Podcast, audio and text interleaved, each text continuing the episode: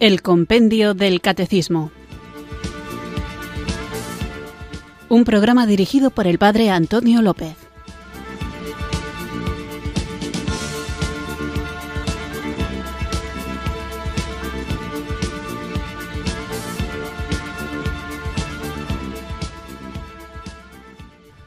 Muy buenas tardes, queridos oyentes de Radio María. Recibido un cariñoso saludo desde Irurzun, en Navarra, quienes sintonizáis una tarde más esta radio que cambia vidas, esta emisora de la Virgen, Radio María, para escuchar el programa El Compendio del Catecismo, nuestro espacio diario de formación católica en el que tratamos de conocer la fe que queremos vivir, compartir y defender.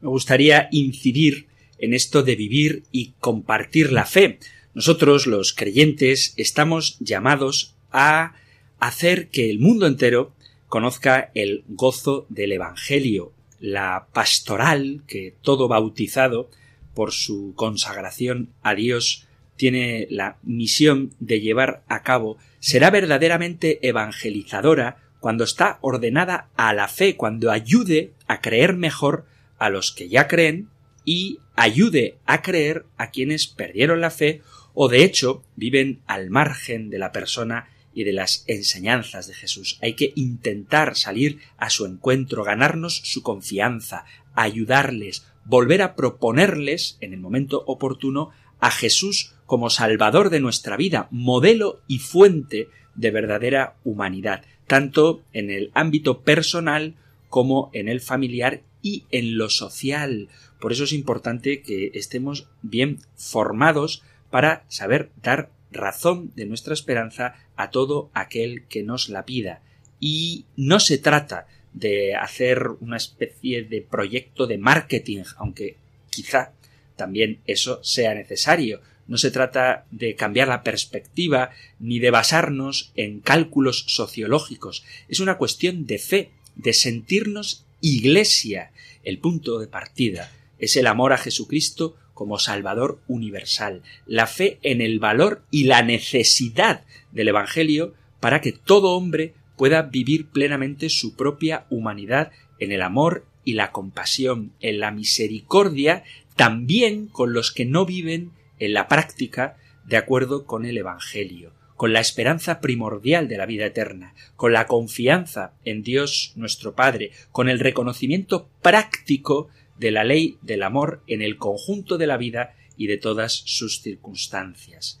Hay mucha gente que no es feliz, que no está en el buen camino, que vive en tinieblas y necesita nuestra ayuda.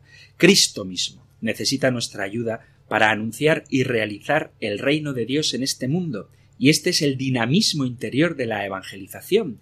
En la raíz interior de la vida cristiana de las personas es en lo que tenemos que fijarnos, no tanto en objetivos así como superficiales, con intenciones que no estén centradas en la vivencia personal en la Iglesia de la relación con Jesucristo.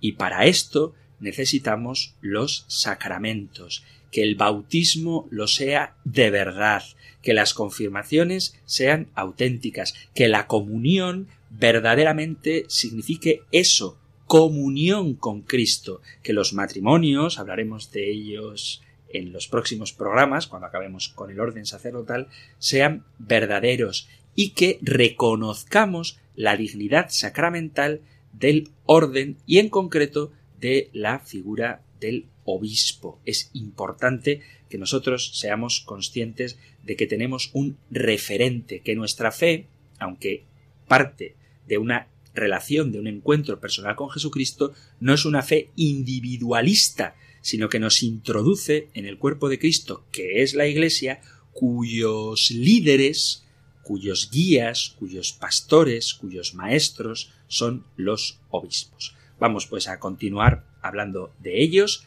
pero el auténtico guía, el que cae, el que se derrama sobre los obispos, infundiéndoles la gracia propia del sacramento del orden, es el Espíritu Santo. Por eso siempre, porque sabemos que lo necesitamos, comenzamos invocándole con fe.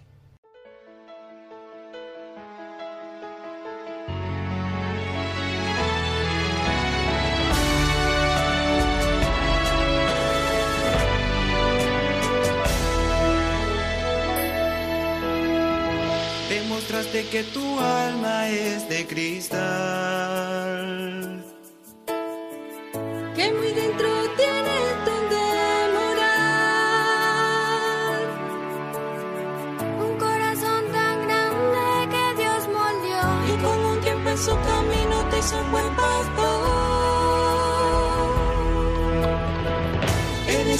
porque así lo quiso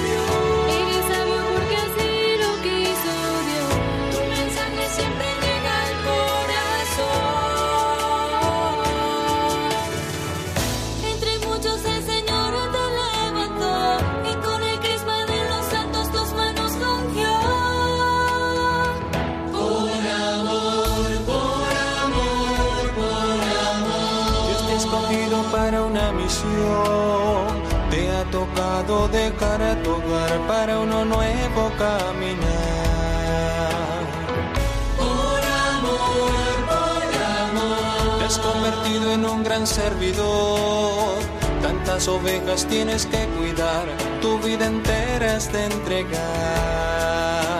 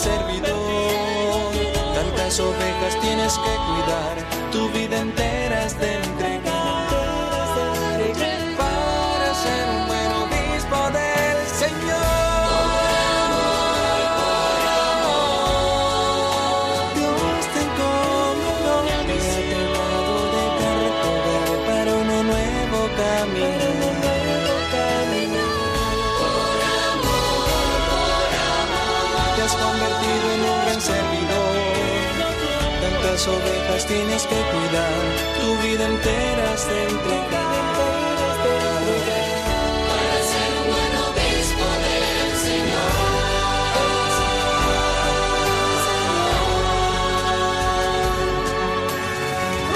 Queridos hermanos, entonces, a participar de la vida de nuestra iglesia, en tu parroquia, en tu pueblo, en la ciudad, todo para la unidad y en la comunión hagamos camino juntos. Que Dios nos bendiga en este trabajo, en este trabajo. Por amor, por amor. Dios te ha escogido para una misión, te ha tocado dejar tu hogar para uno nuevo caminar.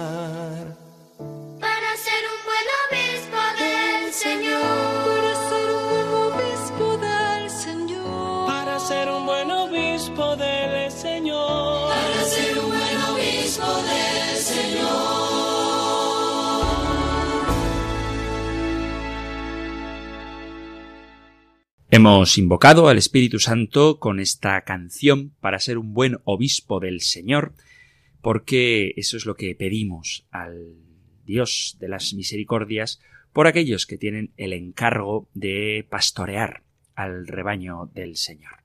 Vamos pues a continuar hablando del ministerio del obispo dentro de este contexto del sacramento del orden, donde veíamos que el grado pleno de este sacramento es el episcopado, el obispo.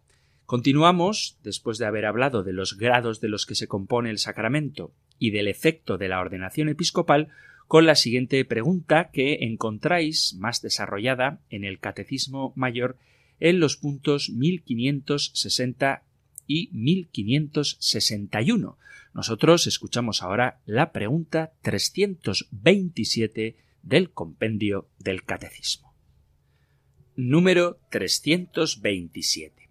¿Cuál es el oficio del obispo en la iglesia particular que se le ha confiado? El obispo, a quien se confía una iglesia particular, es el principio visible y el fundamento de la unidad de esa iglesia, en la cual desempeña como vicario de Cristo el oficio pastoral ayudado por sus presbíteros y diáconos. Conviene recordar cuál es la identidad del obispo. Decía San Agustín, con vosotros soy cristiano y para vosotros soy obispo. Estas palabras hacen caer en cuenta que el obispo es un hombre de iglesia, que forma parte de la iglesia, la verdadera esposa de Cristo. La iglesia, el santo pueblo fiel de Dios, que en su totalidad va creciendo, es esa que se muestra al mundo de forma visible. Por eso, el obispo es el hombre de iglesia que está llamado a ser hombre con ese sentir de la iglesia. Varias veces hemos escuchado expresiones que son imágenes vivientes de lo que supone el obispo y su ministerio episcopal. Por ejemplo, Lumen Gentium, cuando habla del el misterio de la Iglesia, afirma que su naturaleza es reconocida mediante una variedad de imágenes tomadas de la Sagrada Escritura y de la tradición de la Iglesia.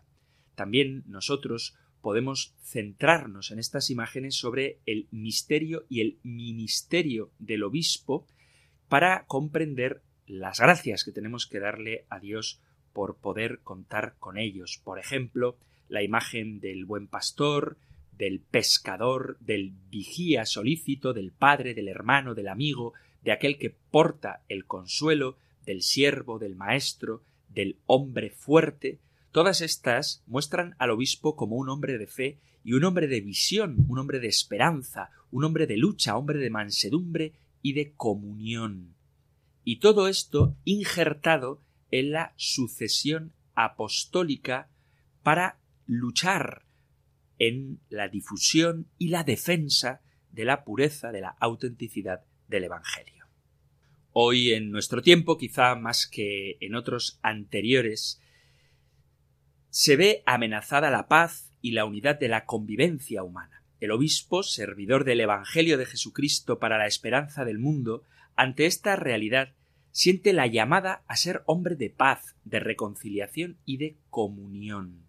Esta comunión en la que entramos tanto en la escucha de la palabra de Dios como en la recepción de los sacramentos se funda en el bautismo, que es el fundamento de la comunión en la Iglesia y en la Eucaristía, que es la fuente y culminación de toda vida cristiana. Ella edifica la íntima comunión de los fieles en el cuerpo de Cristo, que es la Iglesia.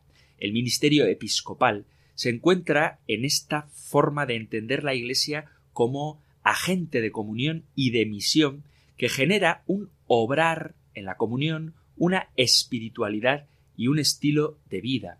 Al mismo tiempo, se trata de permanecer en sintonía con toda la Iglesia. Los obispos están al servicio del Evangelio como esperanza del mundo en comunión con el Papa. En nuestro tiempo, la unidad es un signo de esperanza, tanto la unidad de los pueblos como la unidad en el obrar humano para lograr un mundo reconciliado. Pero la unidad, además de ser una meta, es también un signo y un testimonio creíble de la autenticidad del Evangelio. Por eso dice el compendio del Catecismo que el obispo es el artífice de la unidad en su propia diócesis. dice cuál es el oficio del obispo. El obispo es el principio visible y el fundamento de la unidad en su propia iglesia, en su propia diócesis. El obispo tiene que estar, como escuchábamos en el programa anterior del Papa Francisco, cuando hablaba de las cuatro cercanías del obispo con Dios en la oración, con los demás obispos en el colegio episcopal, con sus presbíteros y con el pueblo fiel, se puede traducir esta cercanía en comunión. No simplemente estar cerca, sino estar en un proyecto común de vida en el Espíritu, de vida en Cristo. Por eso, el obispo es primero y ante todo un hombre de oración. Esto es algo importantísimo y vale la pena reflexionar sobre ello. Como decía hace unos momentos, la fuerza de la Iglesia es la comunión y la debilidad de la Iglesia es la división. El obispo, con fuerza, busca estar en disponibilidad ante todo para con Dios, siendo consciente de que está llamado a ser un hombre santo y celoso. Solo el obispo que está en comunión con Dios puede estar al servicio de la esperanza. Solo cuando haya entrado en la nube a la vez oscura y luminosa del misterio de Dios Padre, Hijo y Espíritu Santo, el obispo podrá recibir en sí mismo más evidentemente los signos de lo que él es en la Iglesia, Padre, hermano y amigo. El obispo está llamado a entrar en su misterio para poder ejercer su ministerio y su carisma. De ahí que el obispo, el episcopado, tiene un profundo sentido martirial. La figura del obispo orante ha sido siempre un signo claro de santidad, de vida de oración, del tiempo de gracia. En la celebración eucarística, sobre todo, pero en su oración litúrgica y personal, en la reflexión, en el silencio, el obispo adora a Dios e intercede por su pueblo. Sintiéndose pecador, se acerca frecuentemente al sacramento de la reconciliación. Los obispos también se confiesan y, a la vez, consciente de las maravillas del Señor en la historia, celebra la alabanza cotidiana que tiene, como todos los sacerdotes, en su oración litúrgica, en la liturgia de las horas. El obispo está llamado a la santidad, ¿Por qué? Más allá de la santidad a la que estamos llamados todos, Él es cabeza de la Iglesia y por lo tanto el contexto más claro en el cual debe insertarse la santidad del obispo es precisamente el haber recibido el sacramento del orden en su grado pleno, el episcopado. En virtud de esta sacramentalidad, la ordenación episcopal no es simplemente un acto jurídico mediante el cual se le confiere a un presbítero una jurisdicción o un poder de hacer cosas que un sacerdote que no sea obispo no podría hacer, sino que la ordenación episcopal es sobre todo una acción de Cristo que donando el Espíritu Santo del sumo sacerdocio santifica al ordenado en el momento en que recibe el sacramento y que de por sí exige para él mismo todas las ayudas de la gracia de la cual necesita para el cumplimiento de su misión y de sus tareas. La consecuencia es que cada obispo se santifica justamente ejerciendo su ministerio. En esa triple misión del sacerdote ministerial, la de santificar, gobernar, regir y enseñar a su pueblo, está incluida su propia santificación. El ejercicio de la tarea de obispo y la del sacerdote también, pero en un grado inferior, no puede ser limitado únicamente a la administración de los sacramentos, sino que debe incluir cada acción y cada comportamiento del obispo, de modo que también, mediante toda su vida, en toda su vida, incluso en los momentos más familiares, él guía a los fieles hacia la santidad. Cada obispo debe ser para todos modelo de una vida santa y cada obispo ha de ser el primer maestro y testigo de esa pedagogía de la santidad. Por otra parte, cada obispo dentro de toda la Iglesia y en su propia diócesis no está solo, sino que tiene, como dice la Escritura, una nube de testigos que marcan su camino.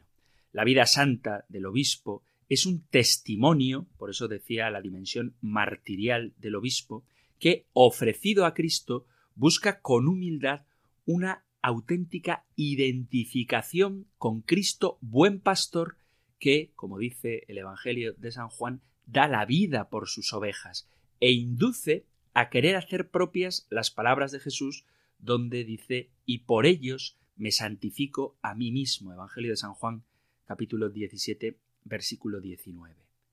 La vida de un obispo en todos los tiempos y situaciones discurre bajo la mirada del Señor que abraza la cruz, ya que su santidad se expresa en dos pasiones, la pasión por el Evangelio de Jesucristo y el amor a su pueblo necesitado de salvación, pasiones que se manifiestan en la bondad y en la mansedumbre de las bienaventuranzas, pasiones que se enraizan en la conciencia de su nada, de su ser pecador que ha recibido el regalo de la gracia de ser elegido no por sus méritos, sino por la inmensa bondad de su Padre. Y estrechamente ligado al tema de la santidad y de la vida espiritual, es muy importante también en la vida del obispo su formación permanente. Hacen falta todos los miembros de la Iglesia, como insisto muchas veces en el programa del compendio del catecismo, pero todavía más entre los obispos, una muy buena formación.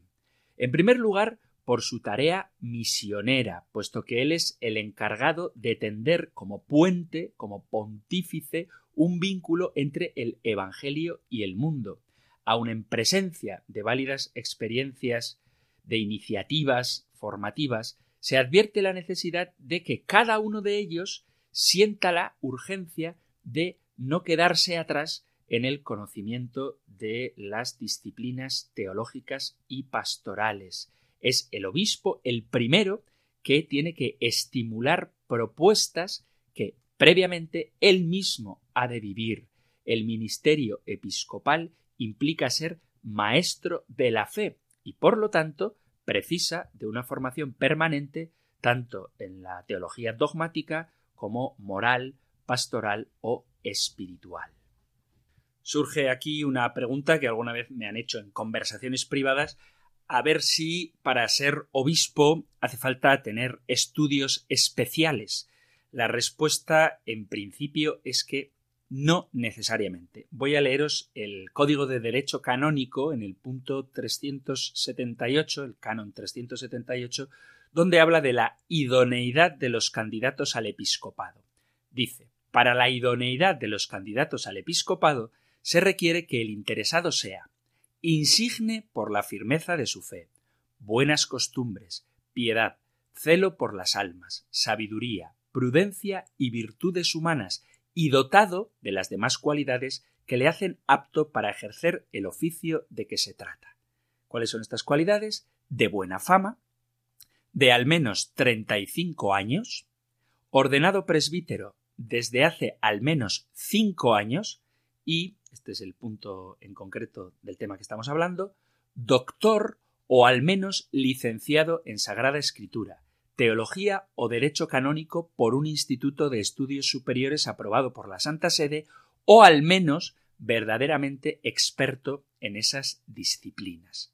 O sea que no es estrictamente necesario tener una licenciatura o un doctorado, pero al menos ha de ser verdadero experto estas disciplinas, Sagrada Escritura, teología o derecho canónico. No obstante, el juicio definitivo sobre la idoneidad del candidato para obispo corresponde a la sede apostólica. Así que el obispo es un hombre en permanente formación, precisamente porque tiene la tarea de custodiar la fe y también la tarea de alimentar a su pueblo con la sana doctrina. Otro rasgo del obispo asociado con su santidad es la pobreza. El obispo ha de ser pobre por el reino. Hombre de corazón pobre es imagen de Cristo pobre. Imita a Cristo pobre siendo pobre con visión profunda. Su simplicidad y austeridad de vida confieren una total libertad en Dios. El Papa San Juan Pablo II invitaba a los obispos a examinarse sobre su actitud hacia los bienes terrenales y sobre el uso que de ellos se hace, a verificar hasta dónde en la Iglesia ha llegado la conversión personal y comunitaria a una efectiva pobreza evangélica, a ser pobres al servicio del Evangelio. San Juan Pablo II recordaba que se trata de perseguir ese radicalismo evangélico por el cual feliz es quien se hace pobre por el reino de Dios, para ponerse en la secuela, en el seguimiento de Jesús pobre, para vivir en la comunión con los hermanos según el modelo del estilo de vida propio de los apóstoles testimoniado en el capítulo 10 del libro de los Hechos de los Apóstoles. Además de su comunión con Dios, el obispo está al servicio de la comunión de la Iglesia universal. La vocación del obispo tiene una dimensión universal que trasciende los límites de su propia diócesis. La apertura de su ministerio hacia toda la Iglesia viene reclamada por su condición de miembro del colegio episcopal. Cada obispo, en cuanto miembro del colegio episcopal y legítimo sucesor de los apóstoles, debe, por institución y precepto de Cristo, aunque no tenga jurídicamente autoridad sobre todas las diócesis del mundo, eso solo le corresponde al Papa, sin embargo, contribuye al progreso de la Iglesia universal. Es cosa clara que gobernando bien cada propia diócesis como porción de la Iglesia universal, el obispo contribuye en gran manera al bien de todo el cuerpo místico de Cristo, que es la Iglesia. Entre las iglesias particulares, las diócesis, y la Iglesia universal existe una relación de mutua interioridad. Esta unidad está radicada no solo en la Eucaristía que celebramos todos la misma, sino también en el episcopado, porque por voluntad de Cristo son dos realidades esencialmente vinculadas entre sí. El obispo está al servicio de la Iglesia universal en la verdadera caridad, dócil al Espíritu Santo, que es el artífice de la unidad y de la diversidad, mediante la cual edifica la Iglesia, el obispo debe hacerse cargo de todo este plurifacético don creativo del Espíritu Santo que genera en medio de la diversidad una hermosa, una preciosa melodía. De ahí que el obispo realiza su vocación a la unidad privilegiándola, la unidad, sobre todo conflicto.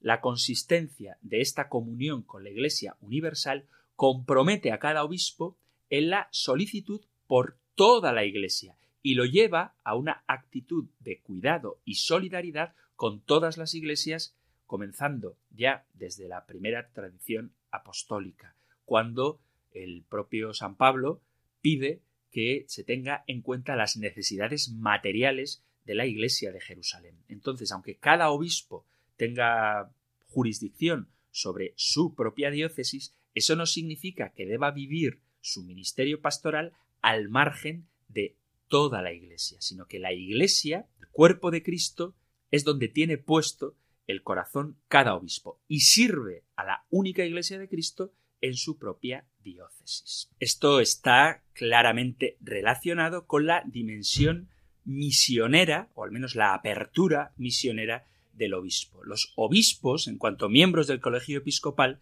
son consagrados no sólo para una diócesis, sino para la salvación de todos los hombres.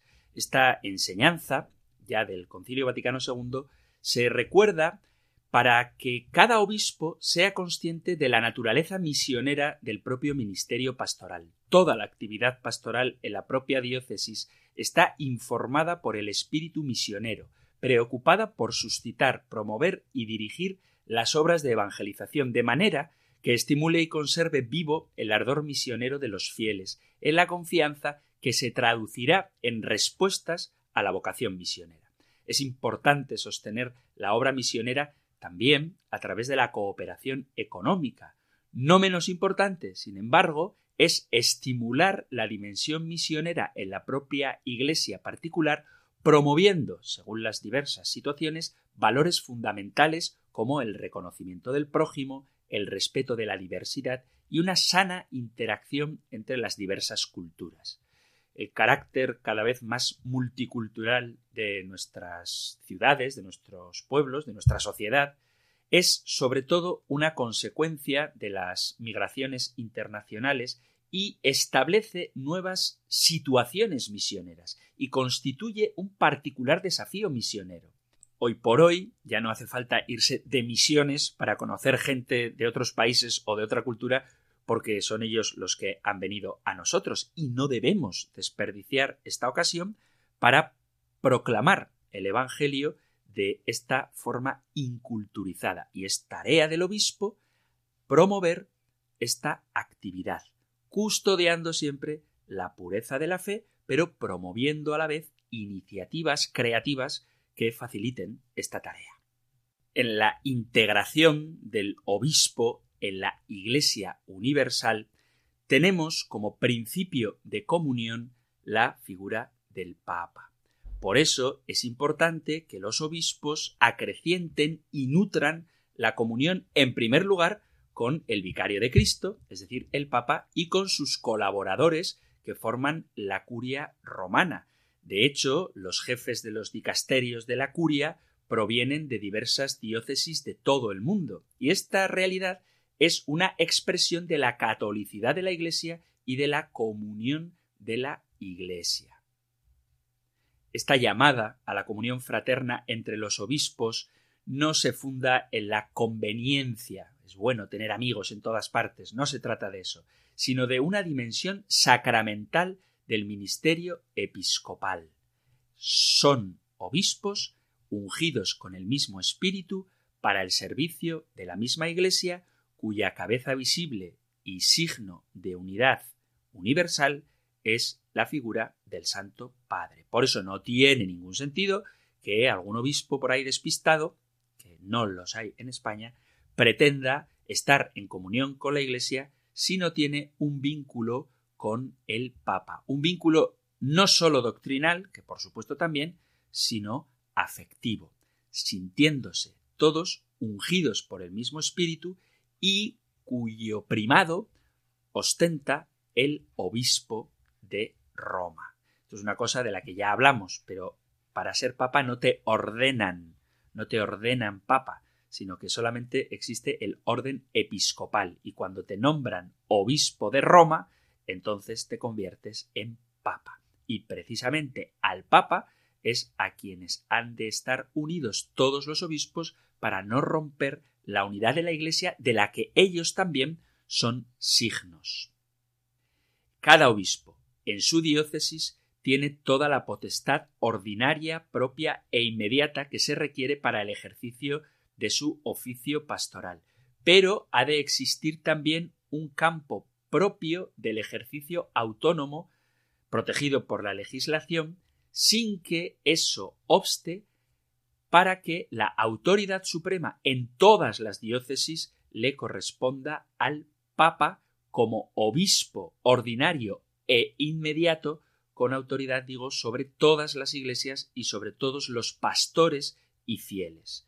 La relación entre la potestad del Papa y la potestad de los obispos se funda en el principio de comunión, que es de lo que estábamos hablando hasta ahora. Vamos a hacer aquí una pequeña pausa musical y continuamos hablando del ministerio de los obispos, que está al servicio de la comunión con la Iglesia universal y también, como veremos a partir de ahora, al servicio de la comunión en la iglesia particular.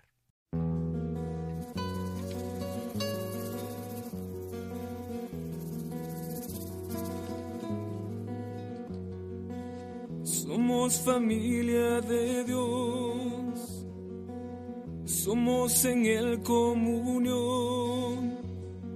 Y tú.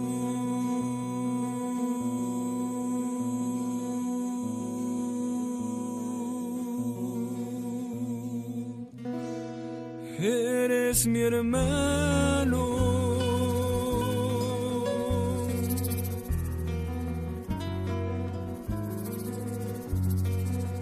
Través de toda la historia. Vamos con él caminando.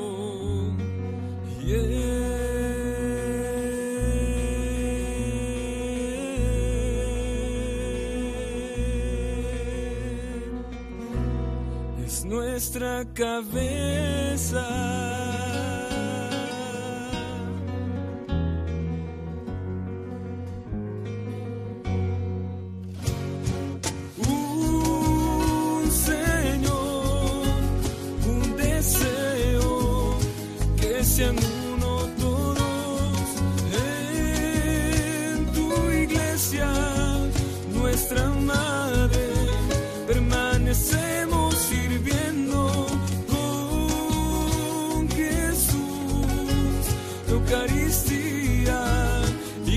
Viva, pueblo santo, cuerpo de Cristo, hasta el final.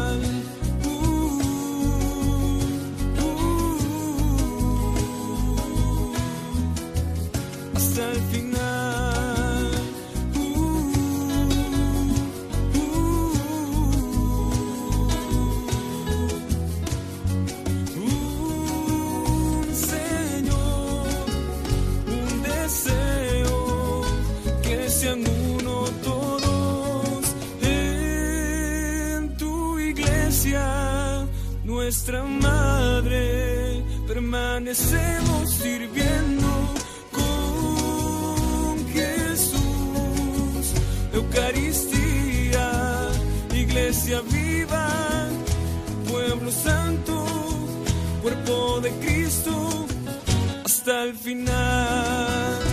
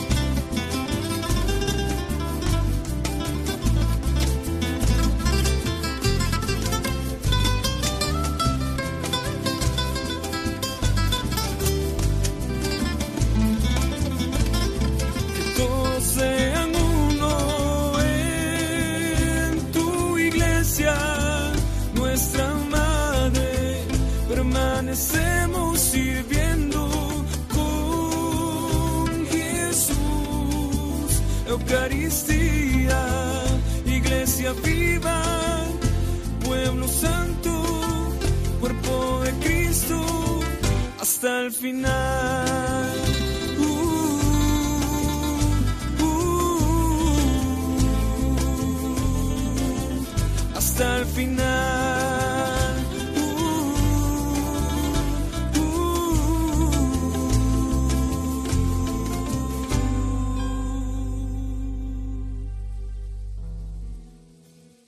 Estás en Radio María escuchando el programa El Compendio del Catecismo, nuestro espacio diario de formación católica de lunes a viernes de 4 a 5 de la tarde, una hora antes, si nos sintonizas desde las Islas Canarias y seguimos hablando del orden, en concreto del orden episcopal. Estamos con la pregunta 327, ¿cuál es el oficio del obispo en la iglesia particular que se le ha confiado? El obispo, a quien se confía una iglesia particular, es el principio visible y el fundamento de la unidad en esa iglesia en la cual desempeña como vicario de Cristo el oficio pastoral ayudado por sus presbíteros y diáconos. Hemos estado viendo cómo el obispo está al servicio de la comunión en la iglesia universal, preocupándose no sólo por su diócesis, sino por toda la iglesia, de las que la diócesis es una porción. Después de haber hablado de la solicitud del obispo por todas las iglesias y de la dimensión misionera del obispo, así como de su vinculación con el Santo Padre como principio de la comunión, continuamos con el obispo al servicio de la comunión en la iglesia particular. Ante todo, el obispo, además de ser él, como ya hemos visto, un hombre de oración, es maestro de oración. El obispo, siendo parte del pueblo de Dios, tiene además una presencia sacramental en medio de su pueblo a quien guía con un corazón paternal. Es un hombre disponible a su pueblo, conoce a sus ovejas y la cercanía con el pueblo le inspira actitudes de comprensión y de compasión, ora con su pueblo y ora como su pueblo. Enseña a rezar y guía la oración de los fieles. En esto, él se presentará como un verdadero liturgo que cuida la dignidad de la celebración y la fidelidad a los ritos de la Iglesia, vigilando también para que no haya abusos. En este sentido, es importante subrayar la piedad popular en la que se expresa un humanismo profundo y un cristianismo sólido y que conlleva hondos valores refleja una sed de Dios que los pobres y sencillos pueden comprender, hace capaz de generosidad y sacrificio hasta el heroísmo cuando se trata de manifestar la fe, comporta un hondo sentido de los atributos de Dios como su paternidad, su providencia, su presencia amorosa y constante, engendra actitudes interiores que a veces no se pueden ver en, el mismo grado en gente que no tiene esa sensibilidad de religiosidad popular como la paciencia, el sentido de la cruz en la vida cotidiana, el desasimiento, la aceptación de los demás, la devoción, pero todo esto ha de hacerse sin incurrir, como puede suceder, y de hecho sucede, en supersticiones o ideas de la expresión de fe que no comporten un cambio de vida una auténtica conversión y es tarea del obispo dirigir también este tipo de oraciones para que no se desvíen de su sentido más profundo. Por eso el obispo es maestro de oración que reza con el pueblo, reza como su pueblo y vigila para que esta oración realmente sea dirigida a Dios para aceptar su voluntad, conocer su designio y vivirlo, y no para pensar que por hacer una peregrinación de rodillas a un santuario pues ya tengo la salvación asegurada, aunque luego en mi día a día viva alejado de los mandamientos y no me acuerde de rezar. Bueno, pues de todo esto es maestro el obispo, maestro y vigilante, y además es vigilante y maestro también en la fe. Hemos hablado de la importancia que tiene la formación en la vida también de los obispos. En el rito de la ordenación se hace una imposición del libro de los evangelios, que se hace también a los sacerdotes y a los diáconos, pero durante la celebración de la ordenación episcopal se repite este signo y significa la personal sumisión del obispo al evangelio. Y esta sumisión es un ejercicio, un ministerio que hay que desarrollar siempre. Se trata de que el obispo sea anunciador manso y valiente del Evangelio. Ese gesto de poner el Evangelio sobre el obispo el día de su ordenación recuerda también que ellos son a quienes se les ha confiado a Dios y a la palabra de su gracia. Por esta razón, cada obispo tiene que dar un gran espacio en su vida espiritual a la oración, a la meditación y a la lección divina. Además, en su ministerio de enseñar, el obispo ha sido indicado como alguien que tiene esta tarea propia. Es uno de los deberes por excelencia del obispo, enseñar. Él es un testimonio público de la fe y ejerce su función magisterial dentro del cuerpo episcopal y en comunión jerárquica con la cabeza del colegio apostólico, es decir, con el Papa y con los demás obispos. En el ejercicio de esta tarea de enseñar, el obispo es el que cuida con amor la palabra de Dios y la defiende valientemente, proclamándola y testimoniándola como palabra que salva. El obispo es el primer catequista de su iglesia particular y tiene el deber de rodearse de colaboradores válidos, promoviendo y cuidando la formación doctrinal en su diócesis de manera especial con los seminaristas, sacerdotes, catequistas, religiosos y religiosas y los fieles laicos comprometidos. No se puede pretender enseñar en contra de lo que el obispo enseña y el obispo no puede pretender enseñar en contra de lo que el Papa enseña, que es lo que enseña la Iglesia, la tradición, el Evangelio. Por eso no deben descuidar la tarea de dar a los teólogos el aliento y el apoyo para que puedan realizar su tarea en fidelidad a la tradición y a la atención a las nuevas necesidades de la historia. Pero esto está unido a otro deber del obispo que es cuidar la especialización y ejercer la justa y oportuna vigilancia en los centros de estudios teológicos, sean académicos o no, de las distintas facultades de teología, de las universidades, de las escuelas católicas e incluso, hasta donde él pueda, de lo que se predica en los púlpitos, porque hay personas que con muy buena voluntad, yo esto no lo niego, con muy buena voluntad, para hacer accesible, muy entre comillas, la palabra accesible, la verdad, el Evangelio, la desnaturalizan o por un afán desmedido de inculturación, relativizan las verdades salvíficas diluyéndolas en ese relativismo del que tanto nos advertía el Papa Benedicto XVI. Hay que subrayar que en virtud de la gracia recibida en el orden episcopal, el obispo expresa un juicio auténtico en materias de fe y moral. Los obispos, para repetir aquí lo que dice el Concilio Vaticano II, son maestros auténticos, es decir, dotados de la autoridad de Cristo, que predican al pueblo que les ha sido encomendado la fe que ha de creerse y ha de aplicarse en la vida.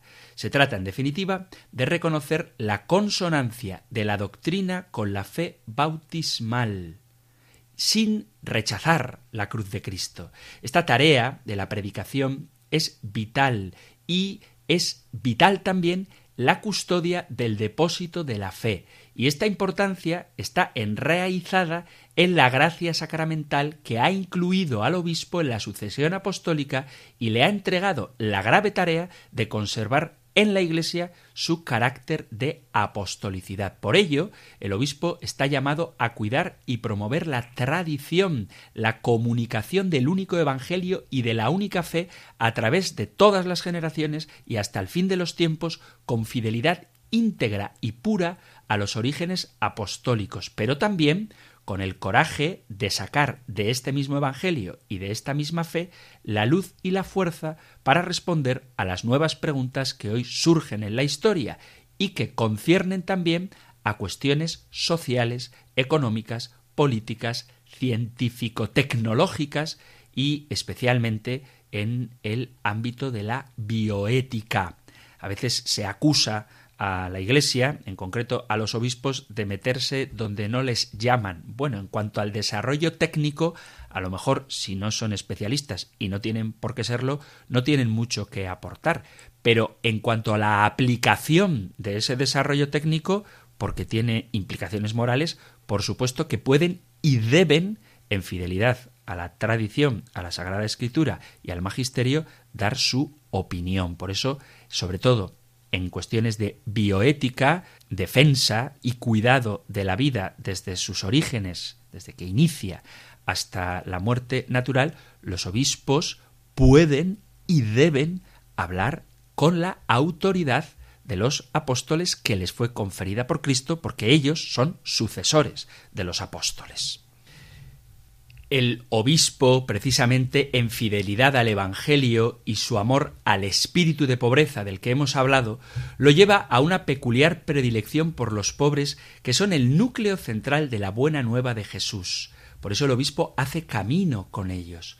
No olvida que el día de su consagración episcopal fue preguntado sobre sus intenciones de cuidar a los pobres y va aprendiendo a ver a la gente como la vio Jesús, es padre y hermano de los pobres de su diócesis.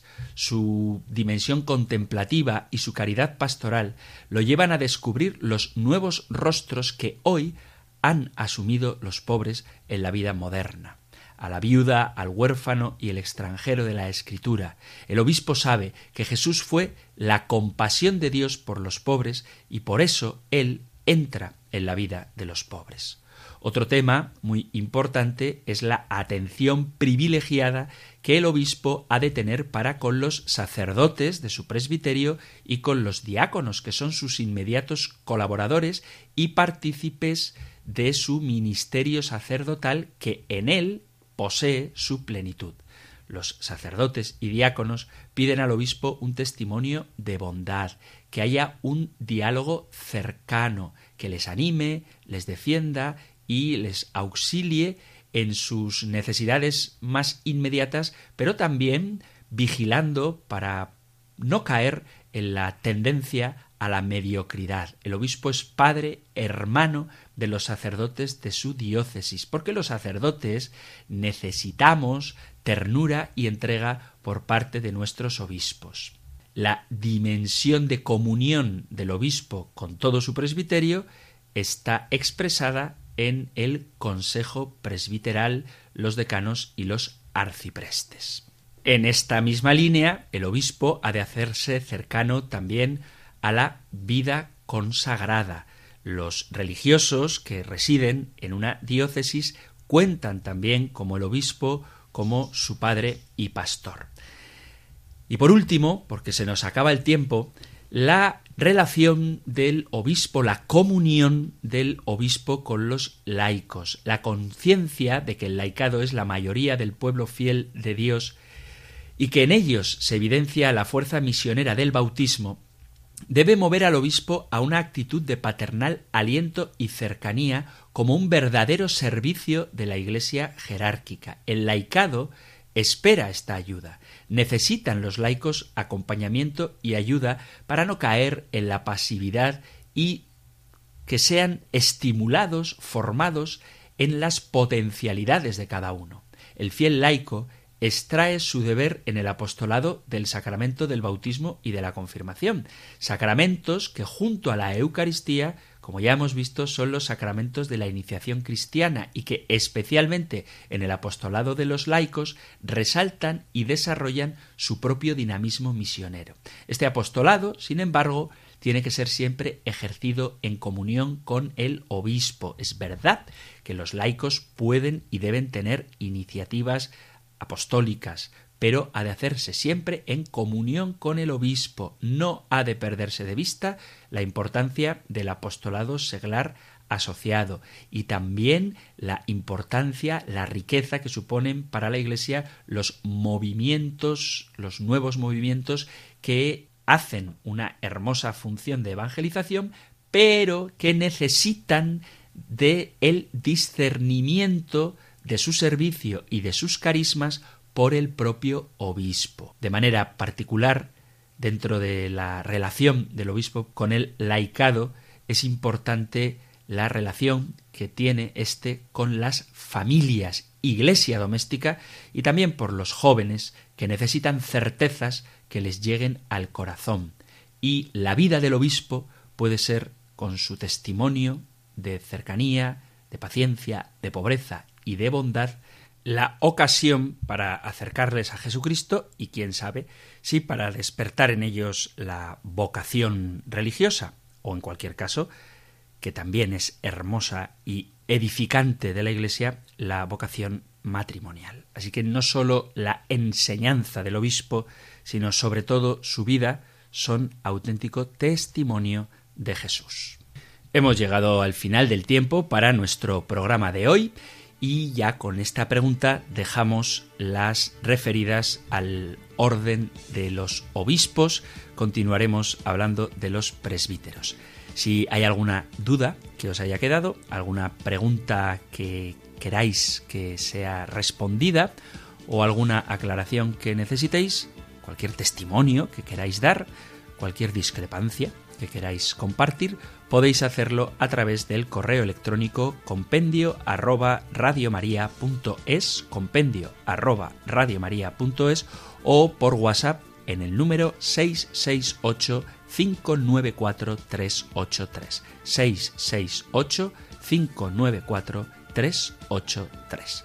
Terminamos ahora rezando por nuestros obispos y recibiendo la bendición del Señor. El Señor te bendiga y te guarde, el Señor ilumine su rostro sobre ti y te conceda su favor, el Señor te muestre su rostro y te conceda la paz. Muchísimas gracias por estar ahí, gracias por escuchar el compendio del catecismo y si queréis, volveremos a encontrarnos en un próximo programa. Un fuerte abrazo.